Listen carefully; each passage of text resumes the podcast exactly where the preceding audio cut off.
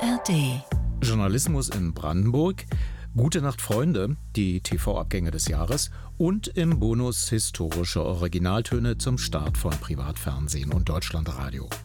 Die Themen für Ihre Podcast-Schnellorientierung. Los geht's. Medienmagazin Podcast mit Jörg Wagner. Ähm, wissen Sie, ich komme aus dem zweiten Sender, der ein Ost-West-Sender ist in der ARD. Es gibt davon nur zwei. Es gibt den RBB und den NDR. Wir haben Mecklenburg-Vorpommern, haben diesen Spagat auch. Er ist hier noch härter, glaube ich, weil das Gefälle noch stärker ist. Ich glaube aber, muss sich gut überlegen, vor allen Dingen regionale Informationen auszubauen, klarer zu machen. Hier steht Brandenburg und hier steht vielleicht das Szenige, das Krasse, das schicke Berlin. Wenn Sie sagen, Hauptstadtsender deutlicher machen, meinen Sie ja auch, dass es schöner werden soll, bunter werden soll, dass es glitzernder werden soll. Ich glaube, das kann man machen, aber man muss sich darüber im Klaren sein, man fährt dann die Programme eher auseinander. Die RBB-Intendantin Patricia Schlesinger wenige Minuten nach ihrer Wahl am 7. April 2016. Da war schon in dieser ersten Einschätzung sehr viel Weitsicht enthalten, denn sieben Jahre später, also im ablaufenden Jahr 2023, dominierte den RBB die Frage, wie viel Brandenburg steckt im Programm oder sollte stecken.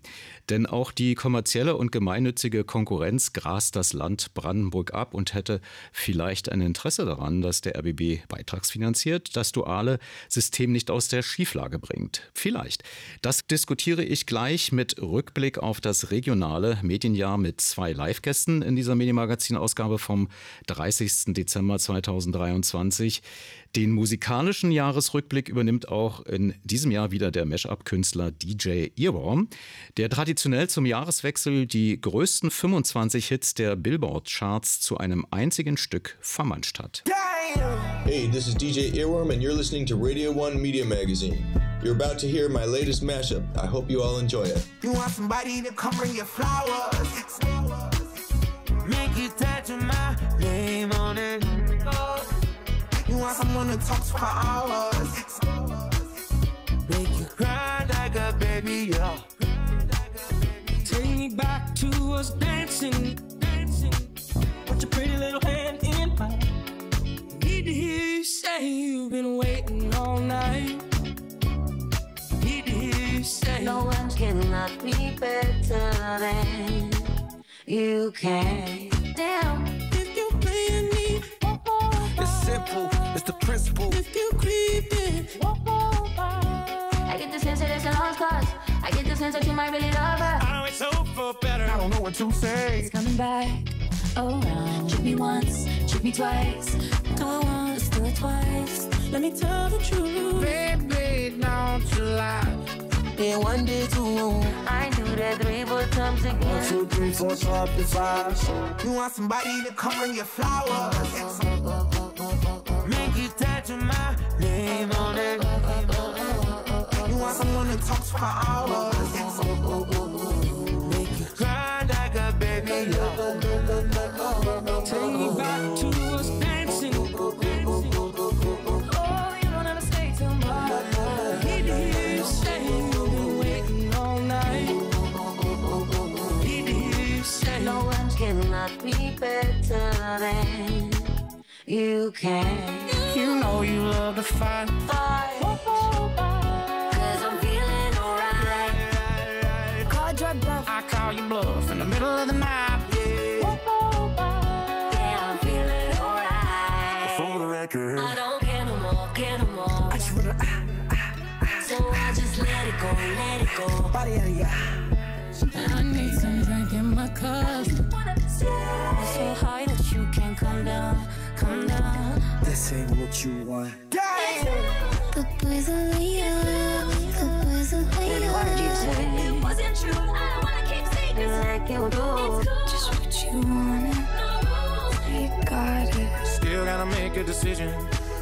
You want somebody to come bring you flowers. I can promise some flowers. Make you tattoo my name on My it. name in the You want sand. someone to talk to for Talk to myself for Make understand. Take me back to us dancing. I can take myself dancing. Put your pretty little head in. And I can hold my head. Yeah, I can love me better than you can.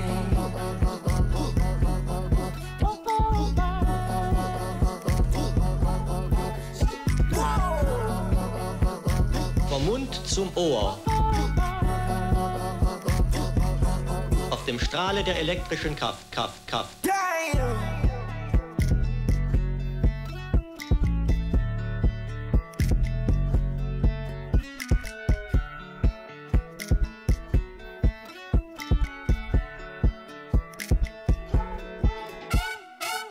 DJ Earworm Mashup United States, äh, United State, um genau zu sein, of Pop 2023 Cut the Flowers in der Videofassung im YouTube-Kanal von DJ Earworm. In der Leitung begrüße ich jetzt äh, aus dem südöstlichen Brandenburg Christine Keilholz, Gründerin und Chefredakteurin Neue Lausitz. Hallo Christine, wie geht es eurem Projekt aktuell neben dem RBB? Also gibt es da eine friedliche Koexistenz? Ja, hallo, schönen guten Abend aus Cottbus. Äh, ja, wie geht es uns? Ähm, äh, ich bin gerade dabei beim letzten Medienmagazin bei Radio 1 äh, in diesem Jahr. Ich darf den Jahresrückblick abgeben, das zusammen mit äh, ja, einer wachsender Reichweite und äh, zunehmenden Abonnentenzahlen. Das äh, gibt mir doch den Eindruck, dass es ganz gut läuft. Sehr schön. Wir werden gleich das äh, Medienjahr ein bisschen Revue passieren lassen. Im Studio begrüße ich aber zunächst erstmal Benjamin Lassive, Vorsitzender der Landespressekonferenz in Potsdam sowie Landeskorrespondent für den Nordkurier und den Prignitzer. Ist genug neben dem RBB für euch zu tun, die ihr nicht beitragsfinanziert seid? Ja, schönen guten Abend. Also an der Arbeit können wir, da können wir nicht drüber meckern. Da gibt es keine Probleme. Arbeit ist immer genug da. Themen gibt es im Land auch jede Menge. Das Problem ist eher, die klassischen Zeitungen verlieren an Auflage, sie verlieren an Personalstellen und sie verlieren an Anzeigenkunden. Und da haben wir natürlich die ein oder andere Schwierigkeit zu überwinden. Aber von der Herausforderung her, die da ist, würde ich sagen, geht es uns gut. Aber der RBB ist jetzt nicht, sagen wir mal, ein äh, Platzhirsch und nimmt euch Journalisten Aufgaben weg durch Berichterstattung, durch zu viel Text im Netz oder doch vielleicht? Also beim Thema zu viel Text im Netz, äh, da ist natürlich ein Wespennest in Sicht. da kann man jetzt äh, reinstechen, denn ähm, es ist natürlich so, dass äh, die RBB-Inhalte im Netz ja über die Rundfunkgebühr schon bezahlt sind und deswegen kostenfrei zur Verfügung stehen. Und für viele unserer Zeitungen ist das Thema Paywall eine ganz wesentliche Sache, um überhaupt Geld zu verdienen. Wir brauchen äh, Texte, die verkauft werden müssen. Und da ist es natürlich nur bedingt hilfreich, wenn sich gleichzeitig kostenfreie Texte im Netz bewegen. Das ist ein ewiger Streitpunkt zwischen Verlegern und den öffentlich-rechtlichen Rundfunkanstalten, inwieweit hier schon in den Zeitungsbereich hineingegriffen wird und inwieweit man da eine Koexistenz hat. Der Begriff der juristische ist die Presseähnlichkeit und äh, ab wie viel Text etwas presseähnlich ist, ist leider nicht definiert worden.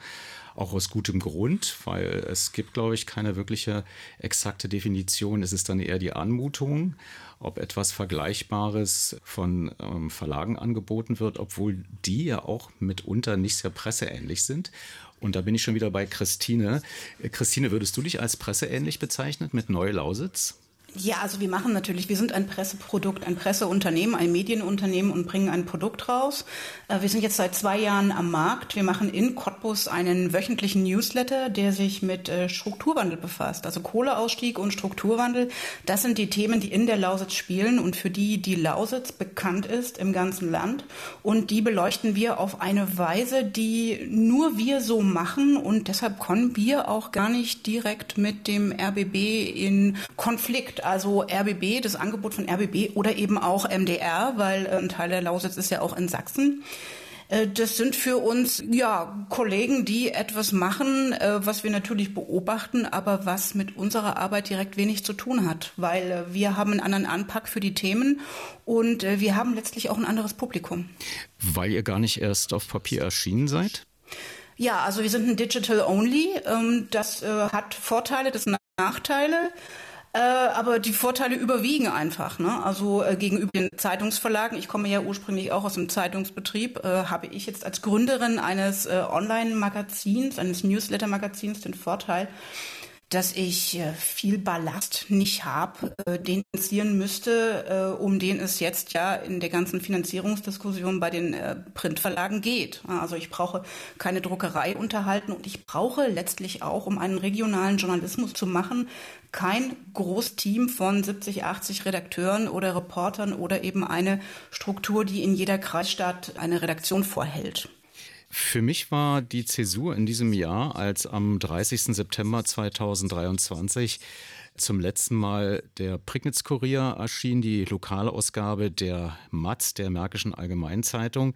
Hören wir mal den Chefredakteur der Matz am 13. Mai 2023, Henry Lohmer, im Medienmagazin, als er das ganze Projekt angekündigt hatte. Die Prignitz ist der am dünnsten besiedelte Landkreis in ganz Deutschland. Dort leben 76.000 Menschen auf einer Fläche, die zweimal so groß ist wie Berlin. Die Zustellung der gedruckten Zeitung ist dort nicht mehr kostendeckend möglich. Das ist ja kein Ereignis, das von heute auf morgen gekommen ist. Wir sehen die Auflagenentwicklung seit Jahren und haben nun dort diese Kostenexplosion, die in der Branche bekannt ist. Konkret sieht es so aus, dass in der Prignitz die Zustellkosten pro Exemplar innerhalb der letzten zwölf Monate um 34 Prozent gestiegen sind. In einigen Gebieten kostet die Belieferung im Monat je Abonnent 70 Euro. Das ist Wahnsinn. Und wir wissen, dass sich diese Entwicklung nicht umkehren wird. Da ist es doch unternehmerisch klug zu sagen, wir verabschieden uns von diesem Geschäftsmodell Print und gehen mutig in die digitale Zukunft. Ist das, Benjamin, nur ein Problem der Matz, dass die ich sag mal, dann doch mit einem spitzen Stift nachgerechnet hat und gesagt hat, äh, das ist jetzt eigentlich nicht mehr zeitgemäß und es ist wirtschaftlich nicht sinnvoll? Oder stehen alle Zeitungen, die im Sendegebiet des RBB, also in Berlin und Brandenburg erscheinen, vor einer ähnlichen Aufgabe? Wir müssen den Cut machen, ansonsten wird es sich nicht rechnen. Es stehen zumindest alle Zeitungen vor der Herausforderung, sich zu überlegen, wie es künftig weitergeht was Henry Lohmar gesagt hat in dem O-Ton, das trifft auf alle Blätter zu, die in der Fläche unterwegs sind. In Berlin sicherlich noch nicht so stark, aber wer in der Uckermark, wer in der Lausitz, wer in, im Havelland zustellen will, der wird irgendwann auf ähnliche Kosten kommen. Deswegen guckt eigentlich die ganze deutsche Zeitungslandschaft, nicht nur Berlin und Brandenburg, gerade sehr neugierig auf die Prignitz. Wie viele Abonnenten verliert die Matz? Wie viele Abonnenten kann sie halten mit dem Online-Produkt? Rechnet es sich wirklich? Ist es ein Erfolgsprojekt? Ist es kein Erfolgsprojekt? Mhm. Wenn die Matz in der Prignitz Erfolg hat, werden alle anderen mittelfristig nachziehen. Auch wenn zum Beispiel der Prignitzer im Moment noch auf Printausgaben setzt. Das ist das Konkurrenzprodukt sozusagen, äh, für den du auch schreibst. Genau, deswegen mhm. bin ich da auch ein bisschen befangen. Ja. Das ist die in Brandenburg verbliebene Ausgabe der Schweriner Volkszeitung, die nach der Wende eben durch die Kreisgebietsreform auf brandenburgischem Territorium äh, entstand.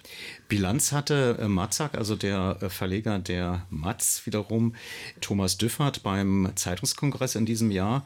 Ähm, er ist der Vorsitzender der Konzerngeschäftsführung und hören wir mal ihn, wie er dort Bilanz gezogen hat. Das war im Umfeld der ähm, ja, Einstellung der Printausgabe. In diesem Jahr fahren wir das Ergebnis mal richtig runter. Das hat uns jetzt äh, mal für diese kleine Lokalausgabe 500.000 Euro gekostet. Das ist, das ist zu viel. Das ist auch, wenn wir über Transformationsförderung sprechen, meines Erachtens ein Ansatzpunkt an die Politik, weil jetzt mal Matzak ist groß und das passt schon alles irgendwie, aber ähm, ob das jede kleine Lokalzeitung in der Form machen kann und will, weiß ich nicht. Das ist die Frage. Hat denn zum Beispiel die Zeitung, für die du arbeitest, auch Geld, um diesen digitalen Wandel vollziehen zu können? Oder ist das damit gemeint, wenn Zeitungsverleger bei der Politik anrufen und sagen, wir wollen eine Zustellförderung, was ja dann eigentlich eher eine Transformationsförderung ist? Ne? Also ich denke, es geht schon in die Richtung, was die Zustellförderung betrifft, was auch die Transformationsförderung betrifft, dass man sich in diese Richtung Gedanken machen muss. Denn wann, was würde ja passieren, wenn eine Lokalzeitung nicht mehr da wäre? Dann wäre niemand mehr da, der in die Gemeinderäte geht, dann wäre niemand mehr da, der die Geschichten vor Ort ausgräbt und dann wäre letztlich auch niemand mehr da, der merkt, wenn ein Bürgermeister über die Stränge schlägt oder wenn in einer Kommune ein Finanzskandal entsteht, weil es eben kein lokales Medium vor Ort mehr gäbe. Sicher, es gibt dann den RBB, der guckt regional auf die Dinge. Der ist auch nicht in jeder kleinen Kommune immer vor Ort. Es gäbe sicherlich auch den einen oder anderen Blogger, der vor Ort noch was machen würde. Aber das sind dann schon keine ausgebildeten Journalisten mehr. Und da würde dem Land sicherlich einiges verloren gehen, wenn es die Lokalredakteure in den Tageszeitungen, in den Wochenzeitungen vor Ort nicht gäbe. Also das sehe ich jetzt weniger schwarz. Da, da, meldet sich Christine mit ihrer neuen Lausitz quasi. Ähm, wie lokal seid ihr denn? Also wie viele Journalisten sind denn im Einsatz in der Lausitz?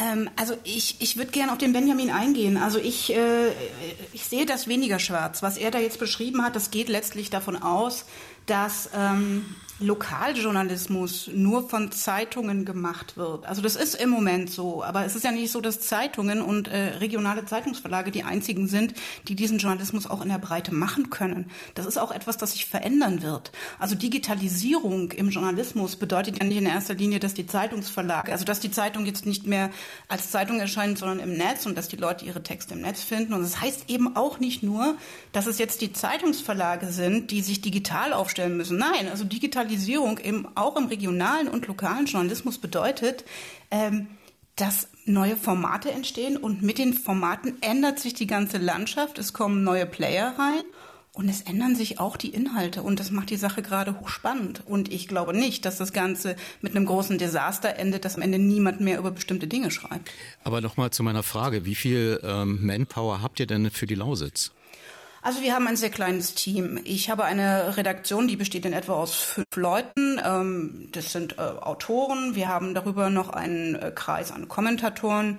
Das sind Leute, die sich auch spezialisiert haben auf diese bestimmten Themen, die wir machen. Ja? Also wir schreiben ja nicht äh, regional im Sinne des Regionaljournalismus über die Region Lausitz. Nein, unser Thema ist ja der Strukturwandel. Das heißt, äh, ich habe jetzt Leute, die schreiben über Energiewirtschaft, kennen sich da aus, über die Förderlandschaft kennen sich da aus äh, oder eben auch äh, die, die, die kulturelle Landschaft, die auf eine bestimmte Art und Weise gefördert wird, was ja auch mit dem Strukturwandel zu tun hat. Das sind teilweise ziemlich technische Themen, ähm, und äh, da kommt es weniger drauf an, wie viele Leute man hat, sondern dass man ein, zwei, drei gute versierte Leute hat, die in den Strukturen drin stecken und die darüber gut berichten können. Und äh, ja, also mit einem kleinen Team lässt sich das gerade so gut machen, dass ich sagen kann, also wir sind ein regionales Medium durchaus schon geworden und äh, ja, wir können die Lausitz auf diese Weise gut covern. Und das ginge auch mit der Prignitz oder ist das tatsächlich eher eine Landschaft, die sehr arm ist an Berichterstattungsthemen? Mit der Prignitz, das ist eine interessante Frage. Prignitz, da habe ich noch nicht drüber nachgedacht, aber ich habe schon andere Regionen, die ich besucht habe, äh, mal so mir angeschaut und gedacht, Mensch, ja, hier gibt es ein bestimmtes Thema, das ist groß.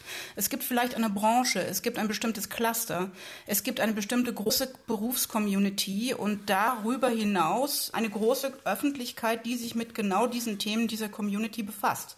Das kann zum Beispiel eine Automobilindustrie sein. So, und wenn man jetzt, sich jetzt denkt, in einer Region wie hm, beispielsweise Westsachsen ein Medium zu machen, das die Automobil-Community dort bedient, das sind schon ein paar zigtausend Leute.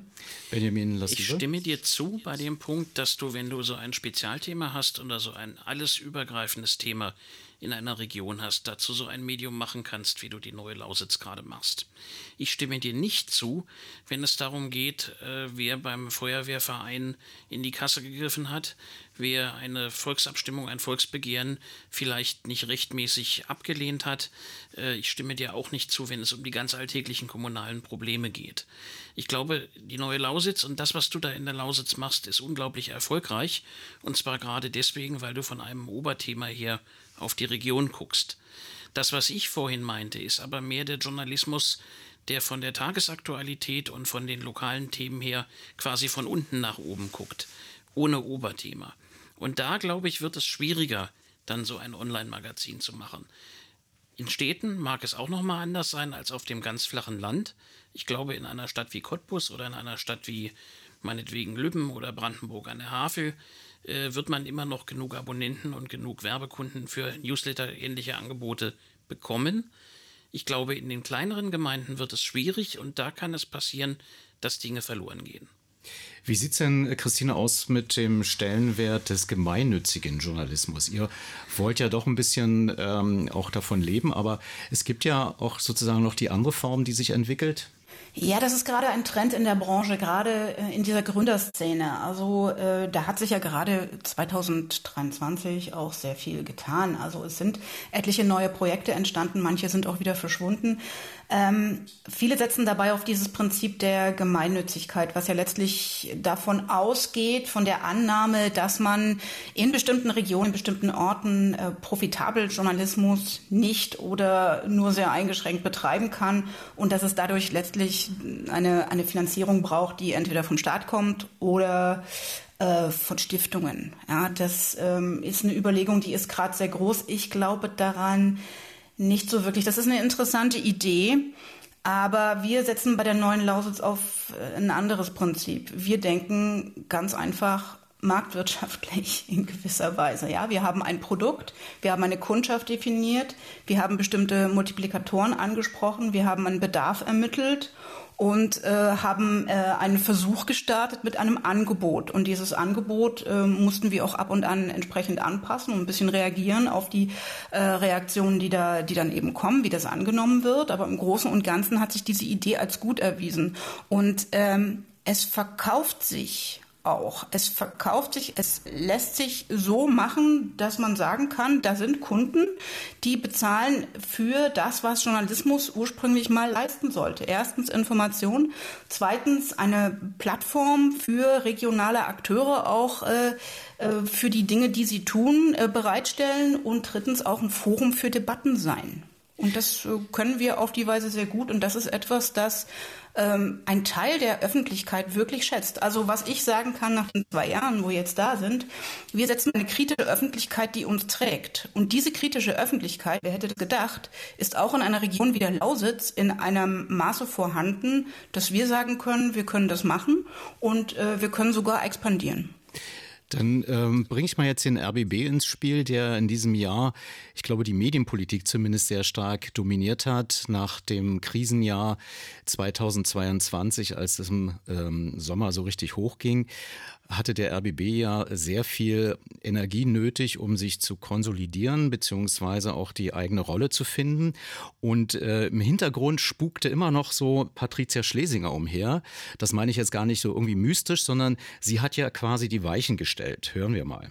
Wir haben 14 Regionalkorrespondenten benannt. Bei uns werden sie Landeskorrespondenten genannt, die in die Regionen in Brandenburg gehen, dorthin, wo niemand ist, dorthin, wo es keine Lokalzeitung mehr gibt, wo es niemand mehr ist, der eine objektive, klare und nicht vom Kommerz gesteuerte tatsächliche Berichterstattung möglich macht. Denn die ist zu teuer die ist zu teuer, die kostet uns richtig Geld. Das ist, lohnt sich für kein kommerzielles Unternehmen und ich habe vollstes Verständnis, wenn das dort nicht mehr stattfinden kann, aber es muss stattfinden. Das ist im Prinzip, Benjamin, was du schon angedeutet hast, dass der RBB tatsächlich hier in so etwas wie ein, eine komplementäre Entwicklung hinein stößt, ohne Journalismus, der sich kommerziell finanzieren muss, äh, zu behindern. Habe ich das richtig interpretiert, was du vorhin gesagt hast? Zumindest würde ich es so formulieren, dass wir in Brandenburg journalistisch wesentlich ärmer dran wären, wenn wir die Kolleginnen und Kollegen vom RBB nicht hätten, die ja tatsächlich mit einer gewissen Manpower, die kaum ein anderer Player aufbringen kann, da sind, die vor Ort in den Regionalstudios sitzen oder auch hier in Potsdam. Ähm, würden die fehlen, würden manche Geschichten nicht entdeckt werden, sie würden nicht erzählt werden, sie würden nicht kritisiert werden. Das soll dem RBB jetzt keinen Freibrief ausstellen, aber es ist schon so, dass der RBB für den Brandenburger Journalismus eine gewisse Bedeutung hat. Und trotzdem steht dieser Journalismus unter Kritik. Angeblich sei zu wenig Brandenburg-Berichterstattung in den letzten, letzten, Jahren gewesen. Wir hörten gerade den Originalton von Patricia Schlesinger aus dem Jahre 2021 aus dem Abgeordnetenhaus in Berlin vom 24. Februar. Zwei Monate später sagte sie im Landtag Brandenburg, wir berichten aus Regionalstudios, Regionalbüros und neuerdings eben mit 14 weiteren Regionalkorrespondentinnen und Korrespondenten. Letzter Satz. Auf Berlin, die Hauptstadt, schauen besonders viele Menschen. Auf Brandenburg schauen besonders wir. Und das wird auch in Zukunft so bleiben, denn wir tragen Brandenburg in unserem Namen. Also die öfter wiederholte Bemerkung, dass Patricia Schlesinger nur die Hauptstadtregion oder besser gesagt nur die Hauptstadt als Hauptstadtsender den RBB im Blick hatte, habe ich nicht gefunden im Archiv. Diese einseitige, zumindest verbal in der Öffentlichkeit gemachten Erklärungen. Und auch die Landesregierung hatte keine Indizien, dass Patricia Schlesinger damals die Unwahrheit gesagt haben könnte. Hören wir mal in der Hauptausschusssitzung des Brandenburger Landtags Dr. Benjamin Grimm. Er ist der Medienstaatssekretär dort.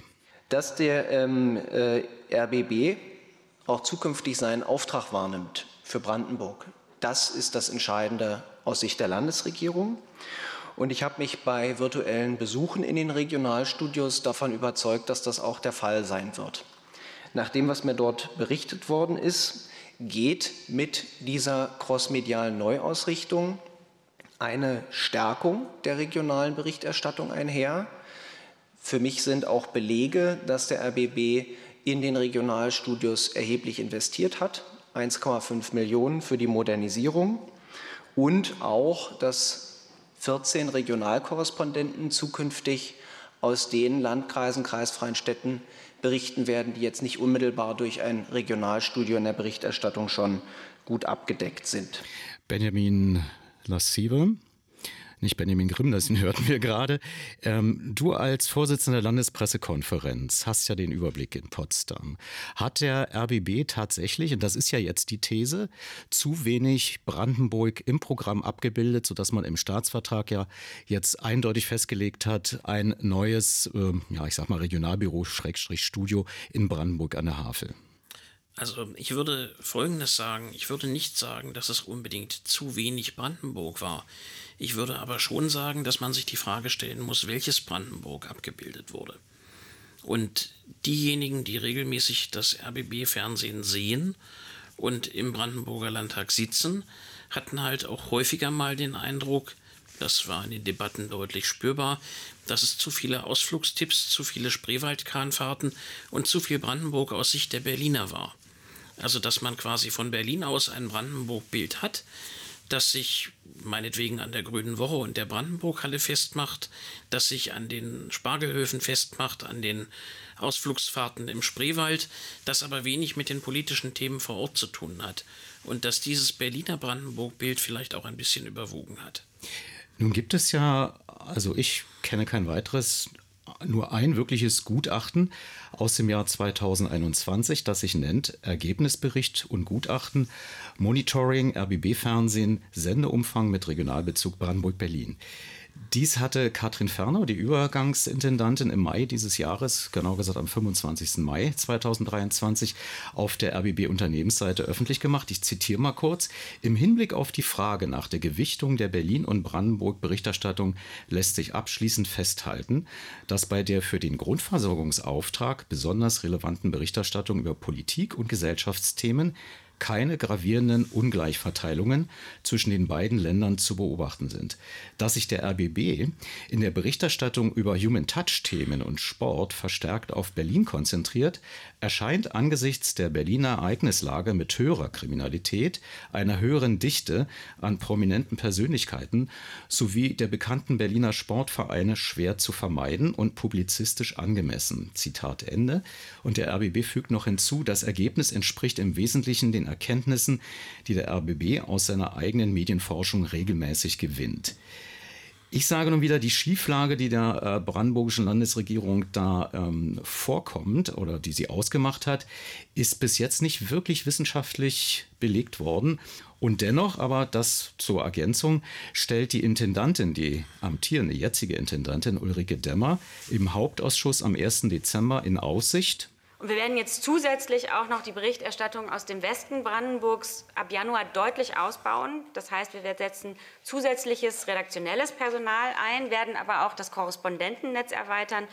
Das heißt, in Westbrandenburg wird es künftig sieben regionale Auskenner geben statt bisher vier und werden insgesamt 400.000 Euro mehr als bisher investieren in Programm aus Westbrandenburg, aber eben in Menschen, die dort das Programm machen, Journalisten, die Programm machen, nicht in Büros.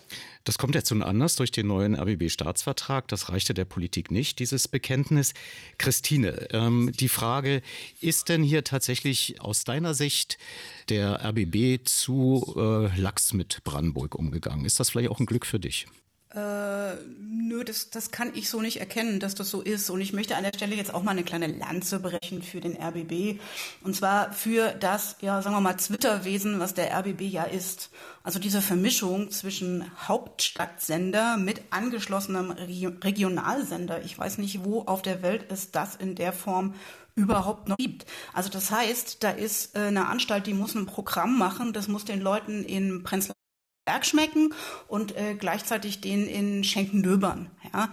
Also das finde ich journalistisch hochreizvoll und eine wichtige gesellschaftliche Aufgabe vor allem auch. Ne? Also wenn wir sowas jetzt in den USA hätten, ähm, das wäre ja quasi die Verbindung des Trump-Amerika mit dem beiden Amerika. Also genau das, wo wir jetzt feststellen, überall, das ist das Problem, das die Demokratie hat, ja, dass da zwei unterschiedliche Publika sind, die nicht zueinander kommen. Das verbindet der RBB insofern super.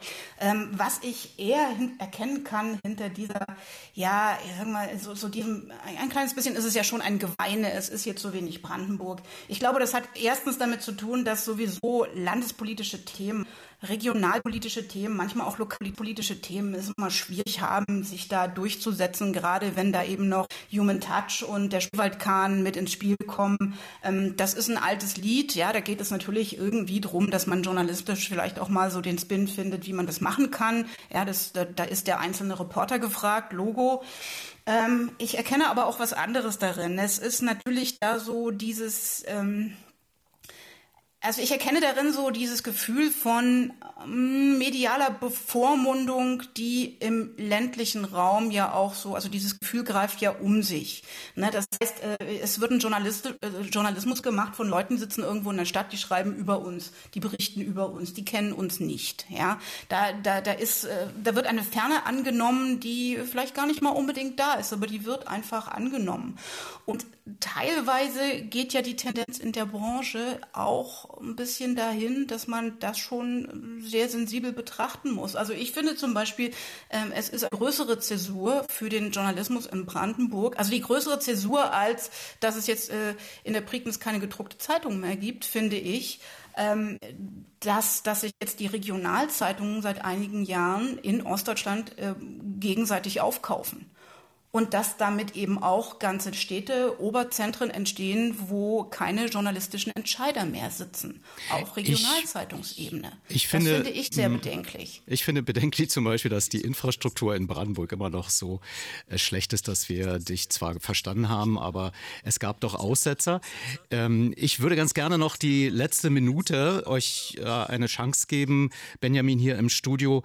Das Jahr 2024 wird ein wichtiges äh, politisches Jahr werden werden. Im Herbst, genauer gesagt am 22. September, sind Wahlen.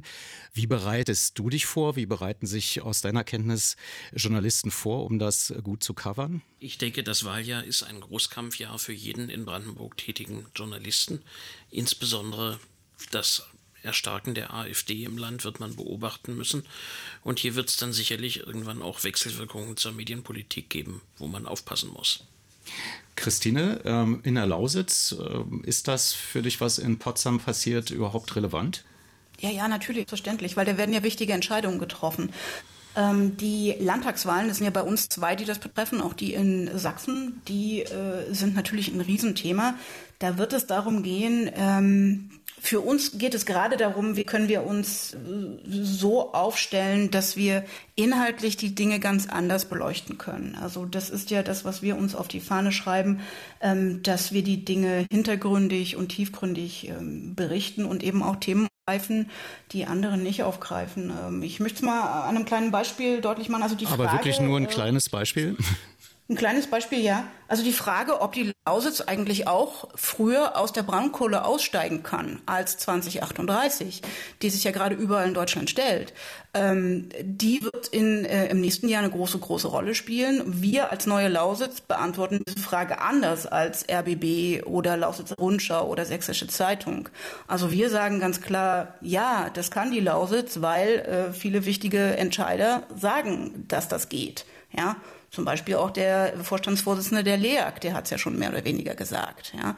So wir sind, äh, wir können das ganz anders äh, covern und wir können eben auch diese ganzen hochemotionalen Streitthemen auf eine Weise beleuchten, dass man vielleicht ein paar Brücken schlagen kann und damit auch ein Publikum erschließen kann, das äh, bisher nicht so wirklich zugänglich ist.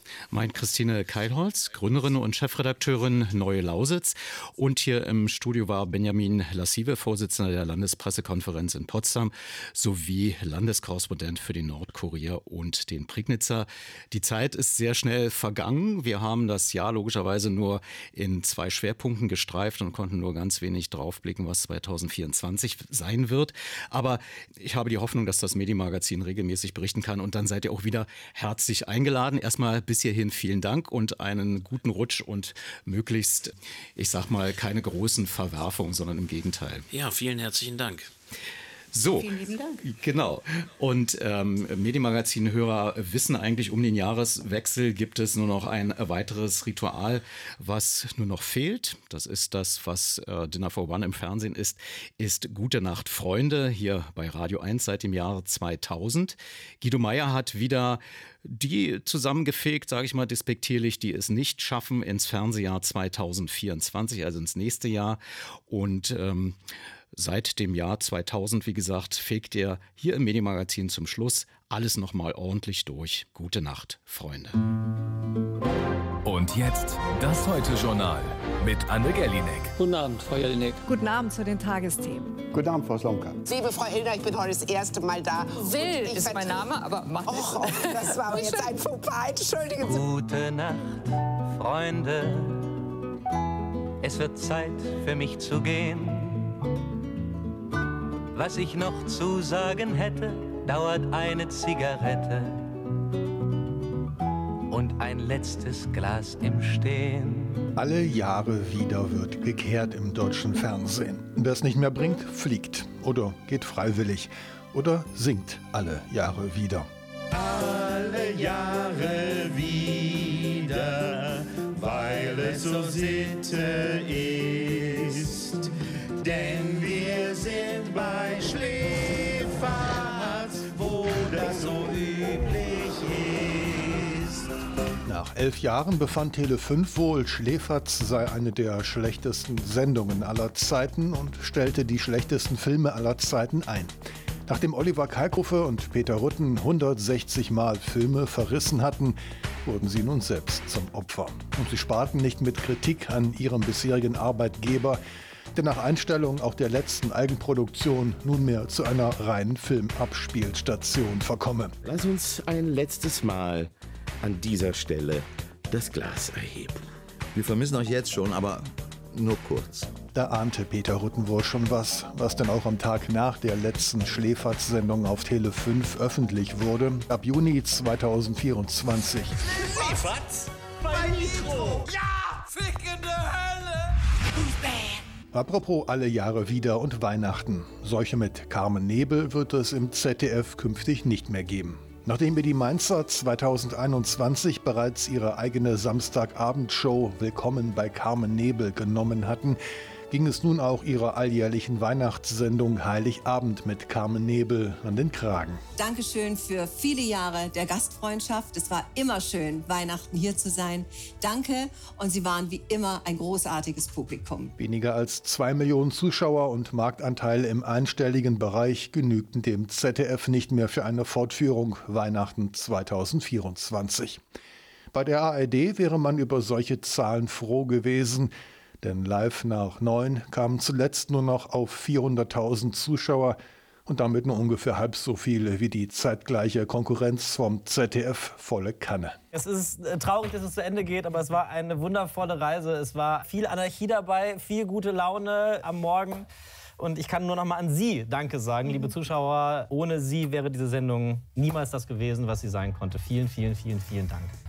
Nach etwas mehr als fünf Jahren ist ab dem neuen Jahr morgens um neun nichts mehr live im ersten. Und auch abends fehlt jetzt jemand. Ey, das ist ein Drittel meines Lebens gewesen. Eine ganze Generation ist in Deutschland mit mir als Stimme des ESC aufgewachsen und Ich dachte, es ist ein guter Moment aufzuhören. Seit Dublin 1997 führte NDR-Kommentator Peter Urban durch den Eurovision Song Contest. Nur einmal war er krank. Dabei habe er es anfangs kaum glauben können, als ihm dieser Job angetragen worden sei. Willst du den ESC machen? Und ich erstmal, wie? Was? Nein, ich hab's gemacht und hab's nie bereut. Und so war Liverpool 2023 Endstation. Kein Rumreisen mehr, keine hässlichen Kostüme, keine schlechten Songs. Endlich frei. Liebe Leute in Deutschland, dieses war mein letzter ESC-Kommentar nach über 25 Jahren. Ich hoffe, ich habe Ihnen diese einmalige Veranstaltung und Ihren Wandel schmackhaft gemacht. Ich danke den Kommentatoren aus vielen Ländern, die zu Freunden geworden sind und meiner Familie, die oft auf mich verzichten musste. Jetzt können wir gemeinsam schauen. Vor allem danke ich Ihnen zu Hause für die Treue, auch in den Jahren, wenn es für uns nicht so gut lief. Es war mir immer ein Vergnügen und eine große Ehre. Danke. Ebenfalls im Mai hatte Dunja Hayali keine Lust mehr. Nach nur 41 Ausgaben aktuelles Sportstudio liegt die Moderation dieses ZDF-Klassikers nun wieder, von Katrin Müller-Hohenstein abgesehen, in Männerhand. Wenigstens das Sportstudio durfte Müller-Hohenstein behalten, nachdem das ZDF sie nach 16 Jahren Moderation der Sportler des Jahres zusammen mit Rudi Zerne im Dezember weggelobt hatte. Dunja Hayali hingegen blieb nicht mehr viel.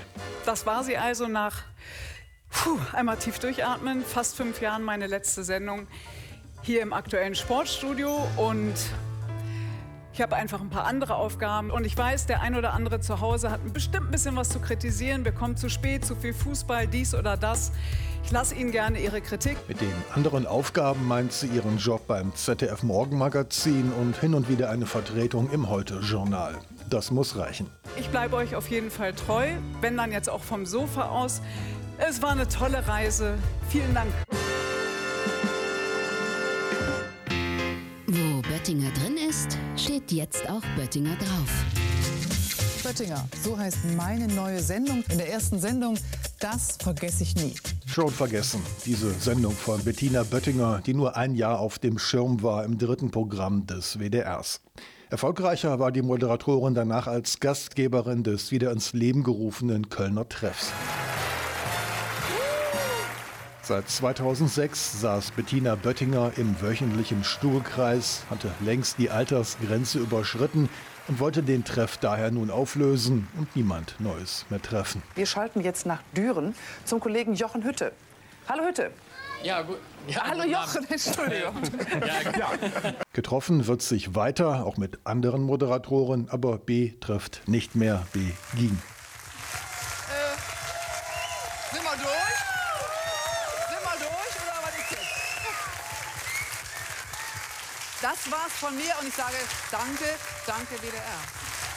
Seit dem Jahr, in dem sich erstmals Bettina Böttinger im Kölner Treff traf, stand Karen Mioska am Pult der Tagesthemen bis Anfang Oktober. Schwer wehmütig, dass ich mich hier nach 16 Jahren verabschiede, aber natürlich auch gleichzeitig sehr froh, so lange Teil einer Redaktion gewesen zu sein, die jeden Tag aufs Neue versucht, diese Welt zu verstehen und diese auch für Sie verständlich zu machen. Darum braucht es Sendungen wie diese. Bleiben Sie also bitte bei den Tagesthemen und seien Sie nett zu Jessie Wellmer. Sie ist es auch. Nach dem Medienmagazin ZAP im dritten Programm und der Kultursendung Titel Thesen Temperamente am Sonntag moderierte Karen Mioska seit Juni 2007 die Tagesthemen, zuletzt im Wechsel mit Ingo Zamperoni. Moment, jetzt Moment, der- Moment, Moment, Karin. Du glaubst doch nicht im Ernst, dass wir dich hier einfach so vom Hof reiten lassen. Vor allen Dingen, wenn die reiten? dienstälteste Moderatorin, die jemals die Tagesthemen moderiert hat, hier sich verabschiedet. Und auch wenn wir uns das nicht vorstellen können, jetzt Tschüss sagen zu müssen, im Namen von der ganzen Tagesthemenredaktion, aber auch im Namen von ganz ARD aktuell und ich glaube, das sagen zu können, im Namen von allen Tagesthemen-Zuschauern, sagen wir dir von ganzem Herzen alles Gute, aber vor allen Dingen vielen, vielen Dank für ganz viele wunderbare, einzigartige, karaneske sozusagen Tagesthemenmomente. Obwohl es doch eigentlich Carmeneske Momente heißen müsste, oder nicht? Carmen Mioska, die beendet nach 16 Jahren ihren Job bei den Tagesthemen. Zum Jahreswechsel übernimmt sie den Sonntagabend und damit den Talkshow-Sendeplatz im ersten. Dann übergibt Anne Will an Carmen Mioska. Und das tat sie im Dezember. Von Karen glaube ich mir einen Satz, den sie über ihre Nachfolgerin, über Jessie Wellmer gesagt hat. Sie hat gesagt, seien Sie nett zu ihr, sie ist es auch. Kann ich bei Karen genauso aussagen, seien Sie nett zu ihr, sie ist es auch. 2007 gestartet, später für ein paar Jahre auf den undankbaren Mittwochabend verschoben, damit Günther Jauch sonntags ran konnte, aber stets Garant für mehrere Millionen Zuschauer. Gute Nacht, Anne. Ich möchte mich bei Ihnen auch bedanken für das große Vertrauen und das Interesse, das Sie uns entgegengebracht haben. Wir haben ja, muss man sagen, in den etwas mehr als 16 Jahren dann doch etliche Stunden miteinander verbracht. Apropos Tagesschau, von NDR aktuell zu Pro7 war Linda Zerwakis 2021 gewechselt. Nach 77 größtenteils zuschauerfreien Sendungen Zerwakis und Optenhöfel live durfte sie das womöglich bereut haben. Der Sender war lange geduldig mit den schlechten Quoten, zog dann in diesem Monat aber letztlich doch den Stecker. Ja, es ist tatsächlich die letzte Sendung. Das waren tolle 77 Sendungen. Selbst das zuschauerstarke TV Total im Vorfeld konnte Zoll nicht helfen. Während Matthias Optenhöfel beim Sender bleibt, ist Linda Zawakis Zukunft derzeit so ziemlich unklar.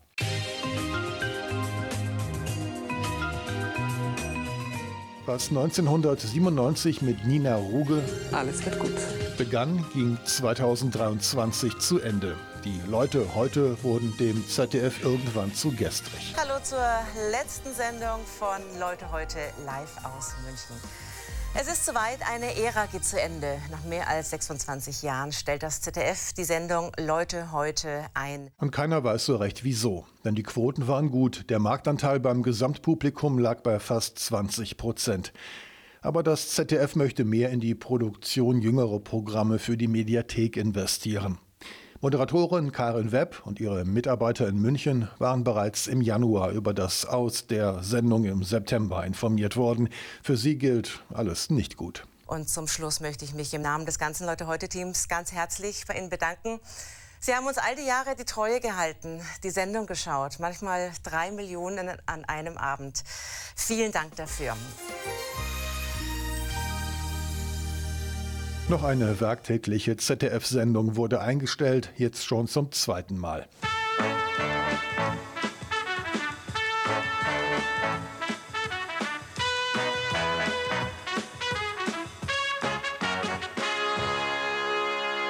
Bis 1982 hatte sich die Drehscheibe gedreht, hielt dann 15 Jahre an und drehte sich seitdem wieder. Und nun ist erneut Schluss. Ja, und das war sie, die letzte Drehscheibe. Nach fast 26 wirklich wunderbaren Jahren bedanke ich mich ganz herzlich bei Ihnen, liebe Zuschauer, dass Sie dabei waren und natürlich bei meinem wirklich tollen Team, das jeden Tag alles gegeben hat, um Sie 50 Minuten lang live und aktuell zu informieren und unterhalten. Es war mir eine große Freude. Ich wünsche Ihnen einen guten Rutsch ins neue Jahr. Tschüss, Servus und Ade. Ein verlängertes Mittagsmagazin wird den Sendeplatz der Drehscheibe übernehmen. Das nämlich gibt der RBB zum Jahresende an den MDR ab. Und nicht nur das. Auch die RBB Praxis hatte Anfang Dezember ihre letzte Sprechstunde. Das hier heute ist die 441. Ausgabe der RBB Praxis. In knapp 13 Jahren haben wir wirklich über vieles berichtet. Und ich muss Ihnen sagen, ich fand wirklich jede einzelne Sendung spannend. Wir hatten großartige Gäste, ein tolles und treues Publikum und auch dank Ihnen immer wieder neue Themen die unsere Autoren und Redakteurinnen mit Fachwissen und Liebe umgesetzt haben. Aber Gesundheit sei eben universell und müsse daher nicht regional behandelt werden, so die Argumentation. Eher bundesweit. Meinen Platz im Hauptstadtstudio und bei Berlin Direkt wird künftig Diana Zimmermann einnehmen, eine großartige Kollegin, die ich Ihnen sehr empfehlen darf. Und damit empfahl sich Theo Koll Ende Oktober nach fast fünf Jahren aus Berlin direkt. Erlauben Sie mir, verehrte Zuschauerinnen und Zuschauer, mich an dieser Stelle bei Ihnen zu bedanken. Für Ihr langjähriges und nachsichtiges Interesse und für Ihr Vertrauen.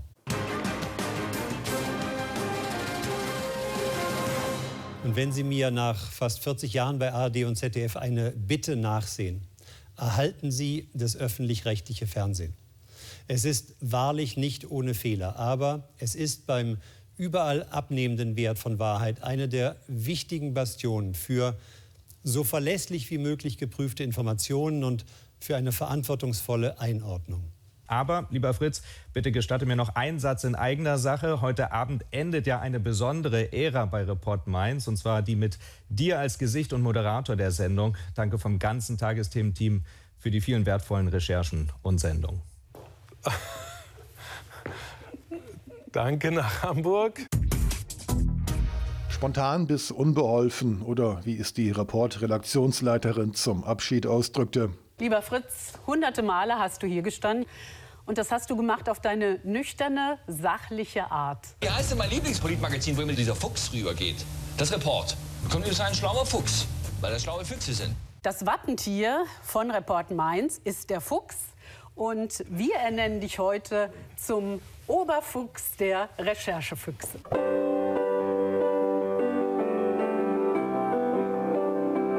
Darüber kann der König des Samstagabends nur lachen.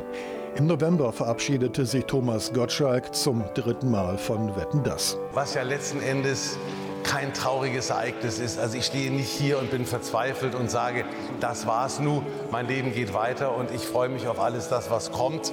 Ich bin natürlich des Öfteren gefragt worden, warum hörst du denn auf? Es ist problematisch, wenn man mir irgendwann die Gäste erklären muss, die bei mir auf der Bank sitzen. Und der zweite Grund ist natürlich der, inzwischen rede ich zu Hause anders wie im Fernsehen. Und das ist auch keine dolle Entwicklung. Zwölf Millionen Zuschauer zum Abschied sahen ihrem Idol all das nach. Darunter ein gewisser Matthias Schweinsteiger und andere Namensschöpfungen von Thomas Gottschalk. Top, die Wette gilt. Werner Blas. Jörg.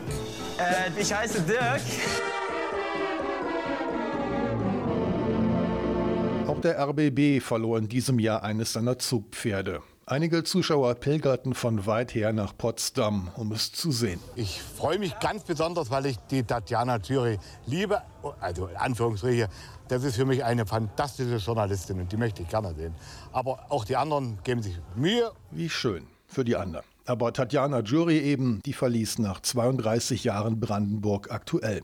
RBB-Chefredakteur David Biesinger nimmt's hin. Das war sehr schade, aber wir sind dankbar für das, was sie geleistet hat. Das war einfach grandios. Das war vor der Kamera und hinter der Kamera wichtig für den Erfolg von Brandenburg aktuell. Die Sendung geht weiter, den RBB gibt's vorerst weiter. Immer noch besser als das Schicksal des deutschen Servus TV und von Bild TV zu teilen, die zum Jahresende gleich komplett verstummen. In diesem Sinne. Sind wir noch auf Sendung? Ich soll mich jetzt noch verabschieden. Man sieht sich. Tschüss. Gute Nacht, Freunde. Es wird Zeit für mich zu gehen. Was ich noch zu sagen hätte, dauert eine Zigarette und ein letztes Glas im Stehen. Dankeschön, dass ihr mir so lange zugehört habt und dass ihr mir so lange die Treue gehalten habt. Mir war das eine Freude und ich sage es auch, auch wenn es ein bisschen pathetisch klingen mag, das war mir auch eine echte Ehre. Bye bye, euer Peter Orban. Alles ist gut.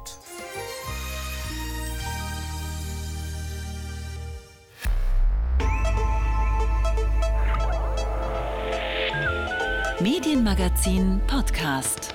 Bonustrack. Im Podcast Bonustrack würdige ich drei runde Geburtstage mit dem Griff ins Medienmagazin-Archiv.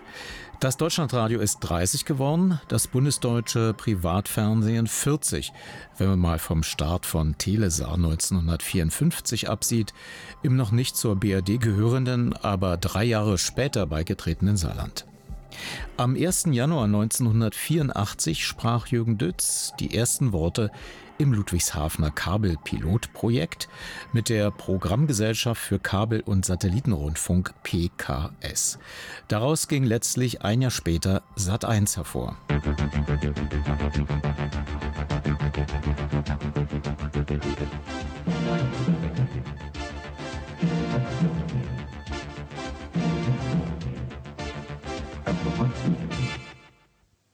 Guten Morgen, meine Damen und Herren. Ihnen allen wünscht die PKS ein glückliches und erfolgreiches neues Jahr.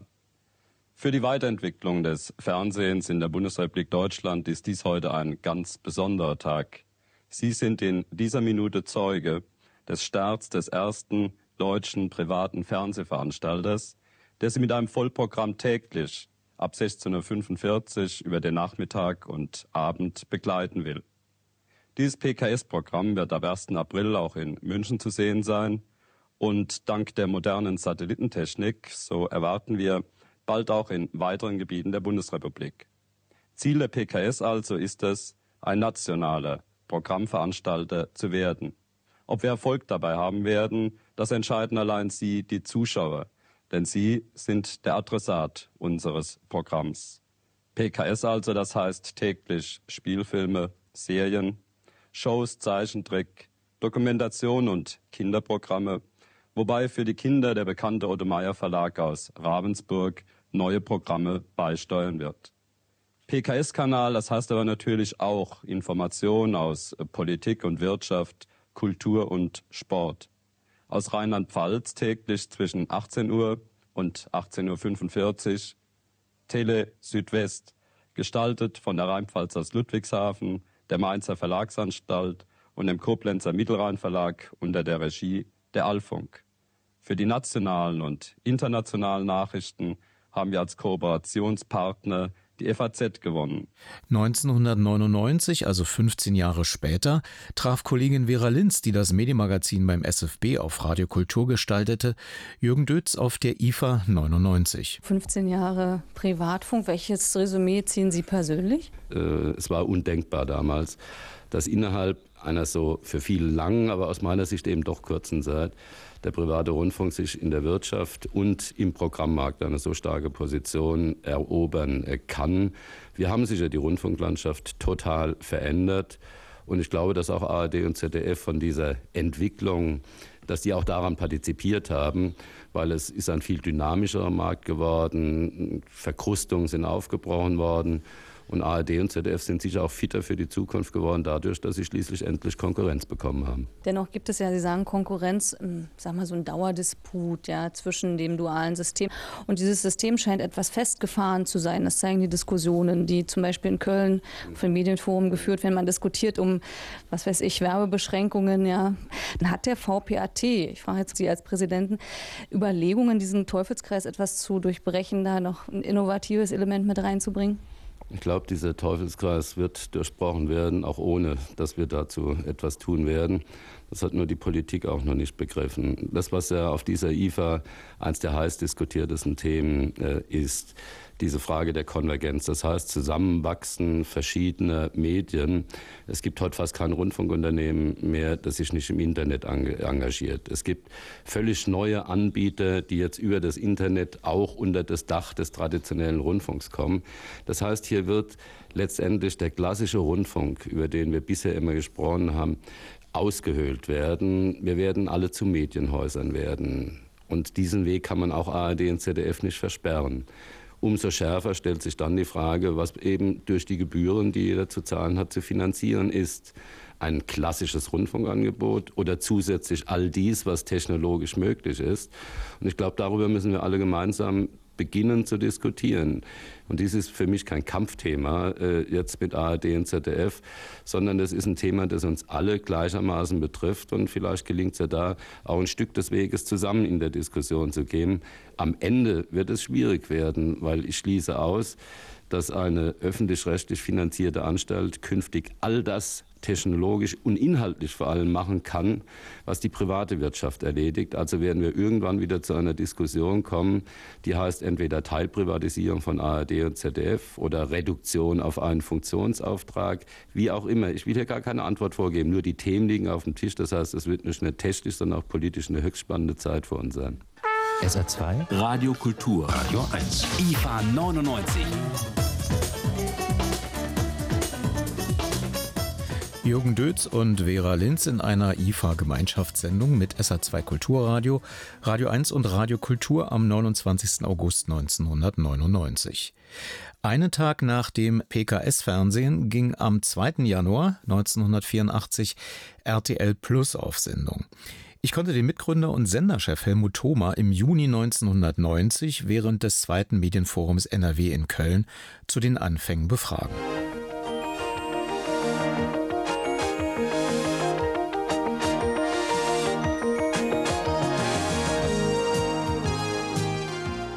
wie kam es eigentlich zur Idee von RTL Plus? Man kennt es ja RTL eigentlich äh, aus meiner Generation nur vom Hörfunk.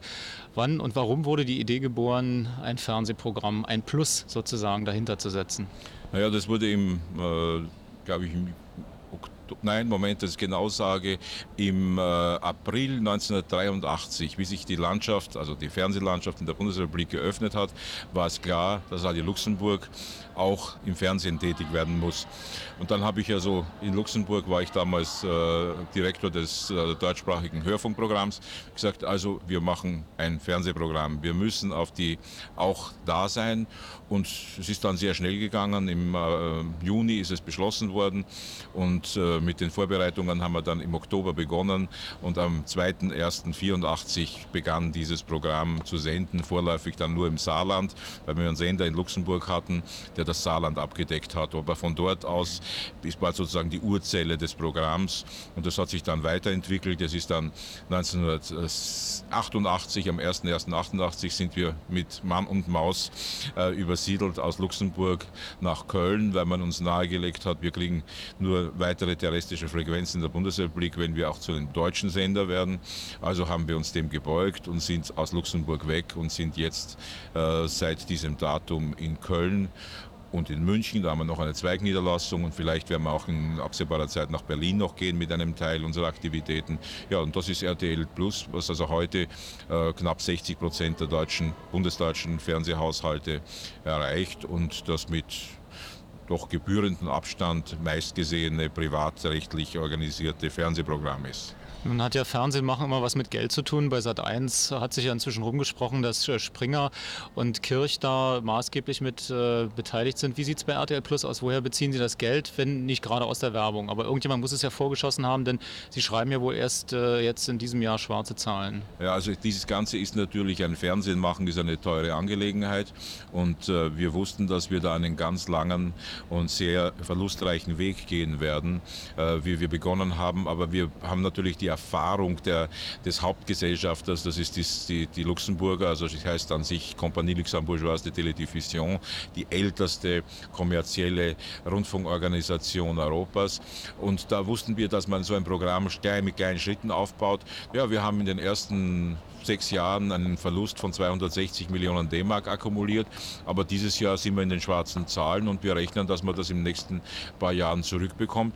Dieses Geld haben die Gesellschafter eingeschossen und die hoffen natürlich jetzt, das wieder zurückzubekommen. Und da schaut die Chance nicht schlecht aus. Nun kann man ja auch Geld anders verdienen, indem man Waschmittel verkauft oder Staubsauger. Warum haben Sie sich zum Beispiel entschlossen, Fernsehprogramme zu verkaufen? Mit welcher Philosophie, äh, die dahinter steckt? Warum sind Sie so ein engagierter Fernsehmann, dass man Ihnen sogar nachsagt, Sie hätten kaum Privatleben? Naja, es ist so, ich bin also seit 1966 im Rundfunk und Fernsehen. Ich war, kam aus dem Öffentlich-Rechtlichen, ich war Justiziar des österreichischen Rundfunks in Wien. Und äh, ich habe mich dann also mich nach Deutschland gegangen bin, habe ich immer gesehen, dass mit der Öffnung der, der Fernseh- und Hörfunklandschaft eine enorme Möglichkeit gibt, hier noch einmal was Neues zu machen, neue Programme an die Leute heranzubringen, zu unterhalten, zu informieren, neben den etablierten Öffentlich-Rechtlichen. Und das ist natürlich eine faszinierende Aufgabe habe, äh, die ich, äh, ich glaube bis jetzt, also ich bin sozusagen der Einzige, der von allen Anfang an dabei ist, in den ganzen Pionieren, die sind ja meist ein undankbares Geschäft, aber ich habe es also von, von der Idee bis heute dieses Programm begleitet. Und es ist nicht nur, wie Sie richtig sagen, man kann auch anders äh, Geld verdienen, nicht nur eine Methode von Geld zu verdienen. Für mich überhaupt nicht. Für mich ist auch eine ungeheure interessante Herausforderung, so etwas in einem der wichtigsten Industriestaaten der Welt äh, zu schaffen, von Null auf äh, und ein Programm und zu machen, auch ohne die äh, großen Programmressourcen, Spielfilme und Serien, die Kirch akkumuliert hat, sondern eben mit viel wie man sagen will, Eigenproduktionen anders zu sein, erfrischend zu anders zu sein äh, und sich eben langsam emporzuarbeiten und dann diese Situation und diese Position auszubauen. Dazu gehört, dass jetzt ab Herbst beispielsweise der Gottschalk äh, bei uns anfängt und, äh, und Kohlenkampf und Jauch hat schon seine Sendung und da kommen sicher noch andere. Das heißt, wir haben ein eigenständiges Gesicht, das nicht nur als Konserven geprägt ist. Ja, Sie müssen ja äh, zugegebenermaßen erstmal erklären, dass seit 84 vornehmlich natürlich Filme abgespult wurden, die massenwirksam waren, um Geld zu verdienen, um eigene Sachen zu produzieren. Und man kann auch beobachten, interessanterweise, dass Ihr Programm sehr äh, differenziert mittlerweile ausschaut. Einerseits, äh, sage ich mal, Tutti Frutti als Eckpunkt und andererseits wieder eine sehr seriöse Talkshow mit Gerd Müller-Gerbes. Wie verträgt sich das in einem äh, Programm, was doch den Anspruch hat, glaube ich, nicht nur einzelne Schubfächer wie im Warenhaus zu bedienen, sondern ein Gesamtkonzept äh, zu verkörpern, ein homogenes Gebilde nach außen hin zu verkörpern. Also die RTL Plus Philosophie ist nicht mehr nur das, sage ich mal, das ist ein Zitat, Titten- und Arsch-Fernsehen, sondern auch das Intellektuelle mit Stern TV, mit Spiegel TV und Talkshows, auch in Zusammenarbeit mit dem Deutschen Fernsehfunk. Ja, also ich muss sagen, das mit dem Titeln und Dastehen, da ist natürlich genau ein, ein Adjektiv, das uns unsere Konkurrenten verpasst haben, weil wir hier eine sozusagen Marktlücke aufgetan haben, äh, die im deutschen Fernsehen ein ungeheuers Tabu war, obwohl ja die große Aufklärungswelle in den Illustrierten gelaufen ist über Kolle und man geglaubt hat, es sei eigentlich alles ein alter Hut, hat sich herausgestellt, dass im Fernsehen offenbar ein Bedarf nach einem, naja, sagen wir es, dieser Soft-Erotik ist, wobei ich dazu also vielleicht als Anmerkung sagen muss, äh, auf den, den, Anstoß haben wir fast bekommen äh, durch die erotischen Nachgedanken des äh, Fernsehens der DDR, die das ja übernommen haben aus, der, aus dem französischen Programm und dann synchronisiert haben und dann haben wir es uns auch relativ preiswert einkaufen können. Also äh, wir haben das aufgegriffen, was ja offenbar damals auch ein, ein ziemlicher Erfolg war in der DDR und äh, das ist ein ganz spannendes Gebiet gewesen. Nur das kann es allein nicht sein. Äh, wir haben immer auf dies, darauf gesetzt, es muss ein es muss keine homogene Masse, es muss nur wieder, es muss für jeden etwas drin sein. Das ist das Hörfunkprogramm genauso. Die Philosophie ist nicht, wir haben nicht einen Einheitsmarkenartikel, äh, der also immer der gleichen Form ist, sondern es muss, jede Stunde hat ihr eigenes Gesicht und das kann oft enorm schwanken und das macht den Reiz aus. Neben einer ganz seriösen, sehr ernsten Geschichte im, im Spiegel äh, kommt eben dann ein bisschen nachher de, die äh, Tutti Frutti äh, Revue und dann nachher kommt eine Serie und vielleicht kommt dann wieder eine Eigenproduktion, eine, eine, eine Talkshow äh, in, in, einer Form wie Kreuzfeuer, äh, dieses Crossfire aus Amerika, das ich gerne adaptieren möchte. Es macht die Mischung macht's aus, meiner Meinung nach. Und die Idee, einen Markenartikel abgerundet, stromlinienförmig als Programm anzubieten, der hänge ich überhaupt nicht an, weil sie nicht äh, letztlich sich nicht unterscheidet von dem, was die öffentlich-rechtlichen ja auch anbieten. Nun müssen sie sich aber doch starker Kritik aussetzen, weil eben auch so eine Sendung wie das Männermagazin oberflächlich gesehen vielleicht bestimmte Unterhaltungsbedürfnisse bedienen, aber dennoch, sagen wir mal, die äh, den kulturellen Auftrag, den sich gerne die öffentlich-rechtlichen anheften, sagen wir mal, in eine ganz andere Richtung drängen, dass also vordergründig äh, Geschichten transportiert werden äh, des Sex wegen, um Einschaltquoten zu bekommen. Das sind die Vorwürfe Ihrer Gegner. Wie nehmen Sie dazu Stellung? Ist Ihnen das egal oder äh, fahren Sie konsequent Ihre Linie, weil offensichtlich äh, der Erfolg Ihnen recht gibt? Also ich fahre konsequent die Linie, die bedeutet, äh, soweit ich es verantworten kann, kommen Programme dieser Art rein. Wir sind jetzt auf einem Max Maximum angeschlagen. Das sind 2,6 Prozent. 2,6 Prozent unseres Programmangebotes. Und ich meine, dass das viele schon versucht haben nachzuahmen, ist auch klar. Es hat im Grunde genommen bei keinem funktioniert. Wir haben da eine gewisse, uns uns nimmt man es ab, da kommt vielleicht auch dieser leicht französische Aspekt von Luxemburg dazu, aber das ist bitte wirklich nur ein Aspekt da, wie Sie richtig sagen, Spiegel, Stern, ja, aber auch Explosiv, unsere ganz eigenständige Sendung oder die Woche äh, oder auch die kluge Sendungen von äh, 10 vor 11 oder Primetime Spätausgabe. Das sind ja Sendungen, die ja in dieser Form, weil sie so elitär sind, nicht einmal mehr im Öffentlich-Rechtlichen mehr gesendet werden. Und die sind aber nur möglich, wenn man die dort verlorene Reichweite woanders wiederholt. Das heißt, irgendwo ist das der Preis für, das, für, für die anspruchsvollen Sendungen. Ich kann, man kann nicht alles haben. Das ist ein leider eine Weisheit, die man im Leben immer wieder merkt. Ja. Nun arbeiten Sie schon längere Zeit mit dem Deutschen Fernsehfunk zusammen. Ich habe auch mit Erstaunen festgestellt, dass ausdrücklich nur für RTL Plus synchronisiert wird. Ja, das ja. fand ich äh, sehr bemerkenswert. Äh, welche Ambitionen haben Sie denn nun auf dem Gebiet der heutigen noch DDR? Sie sagten, Sie wollen nach Berlin. Mit welchem Ziel? Ja, wir wollen also in der DDR beziehungsweise dann in den Ländern äh, der heutigen DDR unser Programm auch anbieten. Wir haben jetzt aus einer Untersuchung, die das ZDF äh, gemacht hat, entnommen, dass wir dort eine sehr gute Akzeptanz haben. Ich glaube, da kommt heraus, dass wir 16, von 16 Prozent äh, würden sagen, wenn es ein einziges Programm gäbe, dann würden sie RTL wählen. Das muss man jetzt noch einmal äh, unter dem Aspekt berücksichtigen, dass das ja auf alle bezogen ist und wir nur in einem relativ kleinen Teil zu empfangen sind. Also das heißt, in dem Teil, wo man uns wirklich empfängt, würden wir höchstwahrscheinlich an der Spitze liegen. Ja, also das ist, ist eine, im Grunde genommen eine herrliche Herausforderung, auch in, dem, in das Gebiet zu gehen, wobei ich sage, da ist sicherlich ein enormes Potenzial vorhanden, das wir schlicht und einfach nutzen müssen. müssen.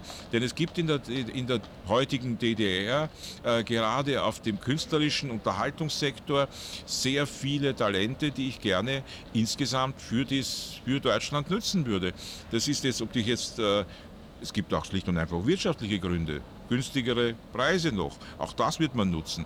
Aber es gibt den Bedarf nach Entertainern. Und wenn ich mal jetzt, wir gerade die, die kleine Revue aus dem Friedrichstadtpalast gesehen, welchen, welchen Erfolg die hier ankommt, dann sieht man, äh, aha, das ist dort nicht nur irgendein Einheitspreis, sondern da ist eigentlich noch ein Unterhaltungsangebot, das man in der Bundesrepublik mühsam suchen müsste. Haben Sie Ambitionen, nehmen wir mal an, der deutsche Fernsehfunk würde nicht äh, in die neue Medienordnung überführt werden, Teile der Produktionskapazitäten zu übernehmen? Ich denke da, weil Sie auch irgendwie mit der UFA doch verbunden sind, dass äh, altes Terrain, zum Beispiel der DEFA, ganz gut für Produktionskapazitäten zu nutzen wäre. Gibt es solche Ambitionen, so ein, so ein äh, Planspiel oder warten Sie ab, was kommt. Also ich meine, das wäre wirklich jetzt äh, zu früh, hier zu sagen, dass wir schon konkrete Pläne haben, weil man hat es ja nicht einmal äh, in der DDR genau. Also das ist ja auch noch alles so ein Urnebel mit gewissen Orientierungspunkten, aber letztlich ist nichts geklärt und ich glaube nicht, dass es unsere Aufgabe ist, hier schon sozusagen einzumarschieren, um Territorien zu besetzen. Nur wir werden die dort bestehenden Möglichkeiten, wie ich schon sagte, nutzen. Da kommt es natürlich auf den Preis an, da kommt es auf, auf die künstlerische Leistung an. Und wir können natürlich, wir sind ja noch im Aufbau, wir können natürlich nicht Riesenorganisationen wie die DEFA übernehmen, aber wir werden sicherlich als wesentlicher Auftraggeber äh, auch dort präsent sein, wenn die Umfeldbedingungen stimmen. Noch eine ganz kurze abschließende Frage. Man hat ja RTL Plus schon äh, ein bisschen früher erwartet über terrestrische Frequenzen. Also man munkelte zur Funkausstellung, dann sagte man ab Januar Wann geht es denn nun wirklich los? Naja, es hängt im Grunde genommen von der Post der DDR ab, die bis jetzt die Frequenzfreigabe im Westberlin verhindert hat. Äh, man hat es früher damit begründet, dass man die Sorge hatte, dass die freigegebene Frequenz nicht an uns ginge, sondern an Rias TV. Das Ganze ist ja inzwischen irrelevant. Also ich hoffe, dass wir in den nächsten Wochen eine Freigabe bekommen, äh, die ja bis jetzt aus rein politischen Gründen nicht erfolgt ist von Ost nach West und dass dann der Westberliner Kabelrad uns die Frequenz geben kann, dann sind wir zumindest im Großraum Berlin auch so vorhanden wie Sat1. Wann rechnen Sie ungefähr damit? Also ich, rechne, ich, hoffe, ich hoffe bis Ende des Jahres, aber vielleicht schon bis September.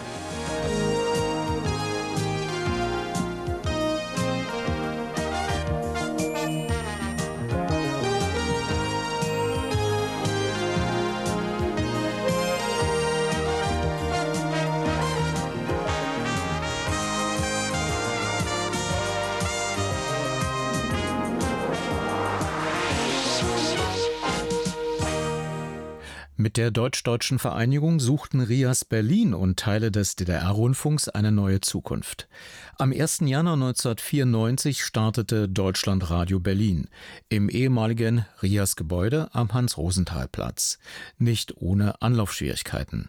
Medienmagazin 3. Januar 2004 zum 10. Geburtstag. Es ist 0 Uhr 1. Januar 1994 Deutschlandradio Berlin. Wir wünschen allen unseren Hörerinnen und Hörern ein frohes, friedliches und gesundes neues Jahr. Deutschlandradio Berlin Deutschlandfunk, RIAS und DS Kultur vereinigten sich im Neujahr 1994, also vor zehn Jahren, zu Deutschlandradio mit den Programmen Deutschlandfunk und Deutschlandradio Berlin. Damit sollte eigentlich der kalte Ätherkrieg zwischen Ost und West praktisch zu Ende gehen. Doch daraus wurde erstmal nichts. Deutschlandradio Berlin war jetzt DS Kultur und RIAS auf einer Frequenz. Die CDU-Politikerin Hanna-Renate Laurin während einer Gedenkstunde für den RIAS. Wie war das doch? Mit dem Samenkorn. Wenn es nicht stirbt, bringt es nicht Frucht. Es ist Herausforderung und Forderung an den neuen Sender Deutschlandradio. Er muss Frucht bringen für unsere Bürgerinnen und Bürger, für unsere Demokratie. Er muss sich messen lassen an dem geliebten Rias. Und meine Damen und Herren, ich bin ja in keinem der Gremien und Abgeordnete sind frei. Deshalb erlaube ich mir doch zu sagen, am Nachmittag zumindest ist dieser Sender für mich Anlass zum Abstellen. Und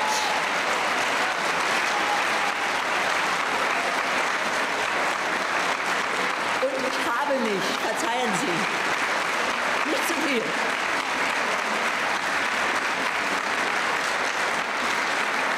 ich habe mich vorher bei einer Menge Leute erkundigt.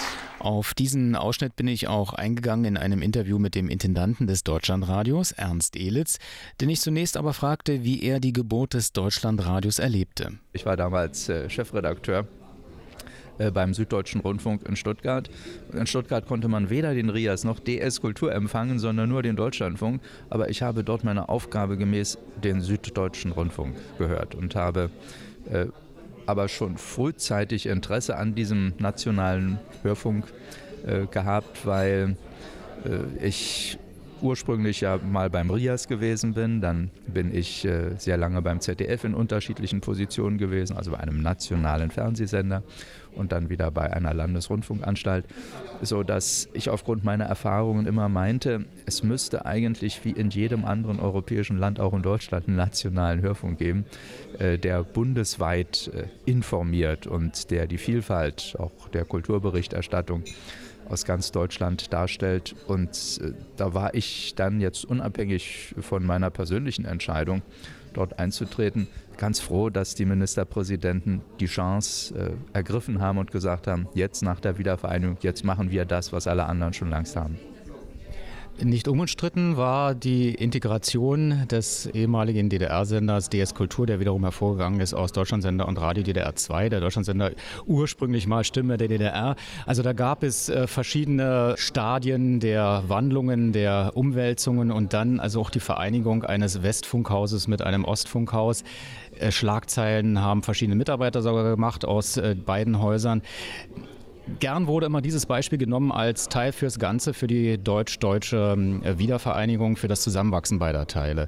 Wenn Sie jetzt zurückblicken auf zehn Jahre Entwicklung, hat sich das bewahrheitet? Ist Deutschlandradio im Prinzip sowas wie eine Mini-Bundesrepublik? Das Deutschlandradio hat ja interessanterweise in Ost und West gleich hohe Marktanteile. Und damit ist es ja ein Unikat auf dem deutschen Medienmarkt. Denn ob es jetzt Radiosender oder Fernsehsender oder erst recht Zeitungen sind, sie sind entweder im Osten oder im Westen verwurzelt und haben dort äh, ihre Hörer, Leser oder Zuschauerschaft. Beim Deutschlandradio ist es uns gelungen, wahrscheinlich gerade aufgrund der Zusammensetzung, dass Kolleginnen und Kollegen aus Ost und West dort zusammenarbeiten, dass auch die Hörer gleichmäßig auf Ost und West aufgeteilt sind. Und das ist für mich immer der beste Beleg, dass diese Vereinigung im Kleinen im Deutschlandradio gelungen ist. Denn es gab ja auch richtig äh, scharfe Debatten. Ich kann mich erinnern an äh, Hanna Renate Laurin im Rathaus Schöneberg zu einer Feststunde beim Rias Berlin. Da gab es äh, Deutschlandradio Berlin schon, die gesagt hat, also am Nachmittag, da schalte ich gerne ab. Äh, wie sehen Sie es heute? Ist das gelungen, auch im Programm beide Elemente so zu vereinigen, dass man immer noch Traditionen beider Häuser erkennt? Oder sehen Sie das heute nicht mehr mit solch einem nostalgischen Blick? Also was Hanna Renate Laurin betrifft, weiß ich von ihr, dass sie sowohl vormittags wie nachmittags das Deutschlandradio Berlin hört. Die unterschiedlichen äh, Trends sind natürlich äh, durch die praktische gemeinsame Arbeit aufgehoben worden. Es, wir haben ja weniger das Profil des RIAS übernommen, was ja zuletzt das Profil war eines stark unterhaltungsorientierten Lokalprogramms RIAS 1.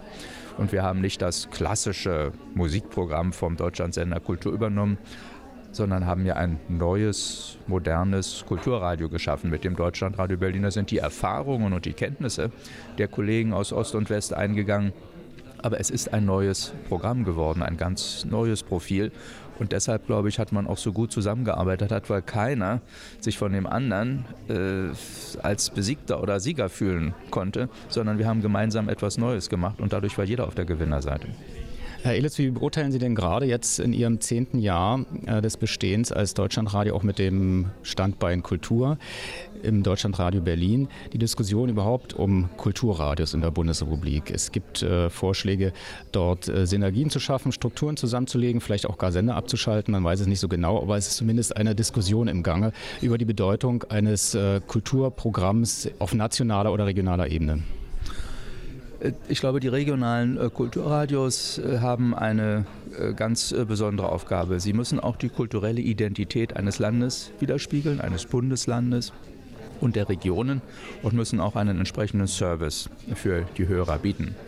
Und insoweit halte ich es nicht für sinnvoll, jetzt regionale Landesrundfunkanstalten mit ihren Programmen äh, auszuspielen gegen das Deutschlandradio, indem man sagt, da gibt es ja ein nationales Kulturprogramm, dann äh, könnte man ja vielleicht auf regionale Kulturradios verzichten. Äh, es gab den Vorschlag des damaligen ARD-Vorsitzenden Udo Reiter, als schon mal in Wellenbewegung passiert das ja immer wieder über die Reform des öffentlich-rechtlichen Rundfunks diskutiert wurde, dass Landesrundfunkanstalten gerade in ihren Kulturprogrammen doch auf die äh, überregionalen Flächen von Deutschlandradio Berlin äh, zurückgreifen. Das passiert ja in einigen Fällen auch. Und zwar übernimmt sowohl der saarländische Rundfunk wie Radio Bremen in seinem Nordwestradio, das gemeinsam mit dem NDR mal ja Strecken vom Deutschlandradio Berlin. Diese Möglichkeit äh, ist da, dass man sich aus diesem Rahmenprogramm bedient. Aber ich glaube, die regionale Akzentuierung ist gerade auch im Bereich der Kultur sehr wichtig. Trotzdem haben die Hörfunk- und Fernsehanstalten im Rahmen einer entweder konjunkturellen oder auch äh, systembedingten Medienkrise großen Bedarf nachzuweisen, dass sie sparsam arbeiten. Wie sehen Sie das Sparpotenzial beim Deutschlandradio im zehnten Jahr? Das Deutschlandradio hat ja schon enorme Vorleistungen erbracht. Wir sind ja die einzigen, die aufgrund eines Double-Checks durch ARD und ZDF-Sachverständige und dann durch die Unternehmensberatungsfirma McKinsey Personal abgebaut hat. Äh, und äh, auf diese 710 Planstellen gekommen ist. Und damit haben wir, das belegt auch die KEF in äh, ihrem Bericht von allen öffentlich-rechtlichen Systemen den stärksten Personalabbau, Planstellenabbau gehabt, ohne dass es da zu einem entsprechenden Aufwuchs bei den freien Mitarbeitern gekommen ist. Wenn man jetzt bei uns sagt, jetzt gehen wir auch beim Deutschlandradio nochmal mit dem Rasenmäher drüber, dann bleibt bei den anderen, wird das, das Gras kürzer bei den anderen, aber bei uns würde es ans Wurzelgeflecht gehen, das weiß jeder Kleingärtner. Und das müsste eigentlich auch jeder medienpolitische Kleingärtner wissen. Wir überlegen natürlich ständig, wie weit weiter Synergien äh, gewinnen kann. Und zwar nehmen wir auch etwas auf, beziehungsweise die Ministerpräsidenten wussten das, als sie ihr Papier verfasst haben. Äh, dass wir Führungsstrukturen verschlanken. Es wird künftig ein Programmdirektor für beide Programmdirektionen Köln und Berlin zuständig sein. Wir legen Hauptabteilungen zusammen. In anderen Bereichen haben wir auf die Hauptabteilungsleiterebene überhaupt schon verzichtet. Und äh, in immer stärkerem Maße arbeiten auch Kolleginnen und Kollegen aus dem Kölner Funkhaus äh, für Deutschlandradio Berlin oder aus dem Berliner Funkhaus für den Deutschlandfunk.